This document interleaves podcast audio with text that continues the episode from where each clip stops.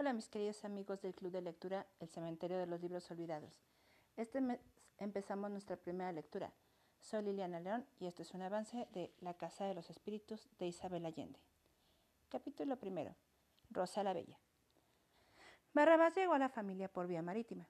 Anotó la niña Clara, con su delicada caligrafía. Ya entonces tenía el hábito de escribir las cosas importantes y más tarde, cuando se quedó muda, escribía también las trivialidades, sin sospechar que cincuenta años después sus cuadernos me servirían para rescatar las memorias del pasado y para sobrevivir a mi propio espanto.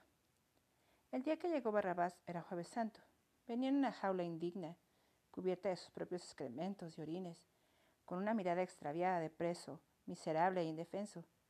Pero ya se adivinaba, por el porte real de su cabeza y el tamaño de su esqueleto, el gigante legendario que llegó a ser.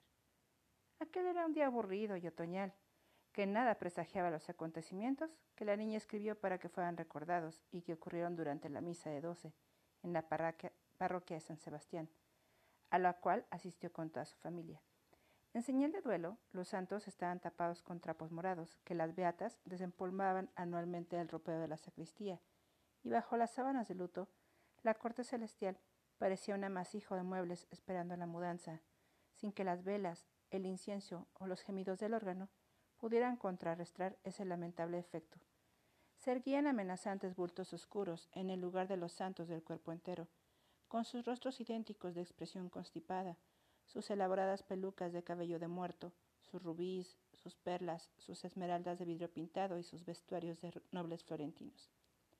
El único favorecido con el luto era el patrono de la iglesia, San Sebastián porque en Semana Santa le ahorraba a los fieles el espectáculo de su cuerpo torcido en una postura indecente, atravesado por media docena de flechas, chorreando sangre y lágrimas, como un homosexual sufriente, cuyas llagas, milagrosamente frescas gracias al pincel del padre Restrepo, hacían estremecer de asco a Clara. Era esa una larga semana de penitencia y de ayuno. No se jugaba baraja, no se tocaba música que incitara a la lujuria o al olvido y se observaba dentro de lo posible la mayor tristeza y castidad, a pesar de que justamente en esos días el aguijonazo del demonio tentaba con mayor insistencia la débil carne católica.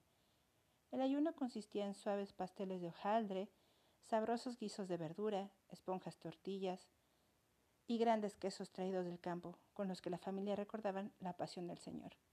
Cuidándose de no, de no probar ni el más pequeño trozo de carne o de pescado, bajo pena de excomunión, como insistía el padre Restrepo, nadie se había atrevido a desobedecerle. El sacerdote estaba provisto de un largo dedo incriminador para apuntar a los pecadores en público y una lengua entrenada para alborotar los sentimientos. Tú, ladrón que has robado el dinero del culto, gritaba, desde el púlpito señalando a un caballero que fingía afanarse en una pelusa de su solapa para no darle la cara.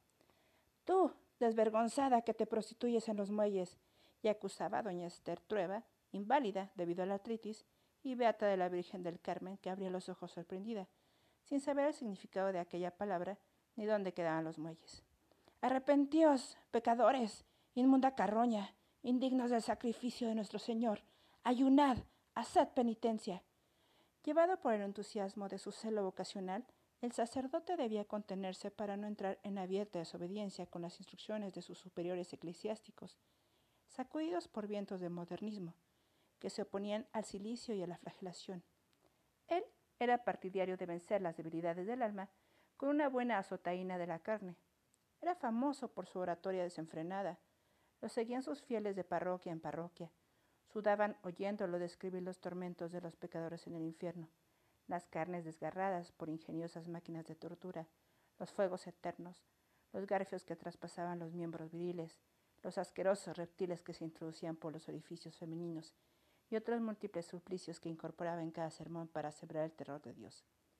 El mismo Satanás era descrito hasta en sus más íntimas anomalías con el acento de Galicia al sacerdote, cuya misión en este mundo era sacudir las conciencias de los indolentes criollos.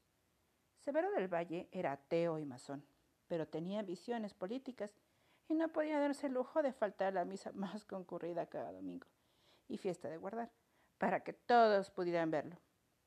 Su esposa Nivea prefería entenderse con Dios sin intermediarios.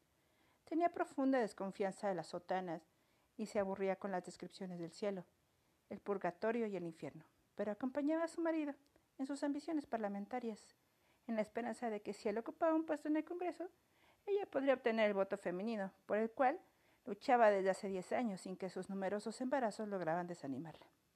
Ese jueves santo, el padre Restrepo había llevado a los oyentes al límite de su resistencia con sus visiones apocalípticas, y Nivea empezó a sentir mareos. Se preguntó si no estaría nuevamente encinta.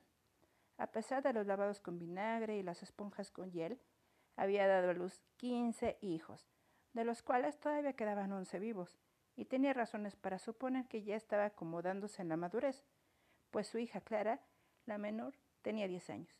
Parecía que por fin había cedido el ímpetu de su asombrosa fertilidad. Procuró atribuir su malestar al momento del sermón del padre Restrepo, cuando la apuntó para referirse a los fariseos que pretendían legalizar a los bastardos y al matrimonio civil, desarticulando la familia, la patria, la propiedad y la iglesia, dando a las mujeres la misma posición que a los hombres, en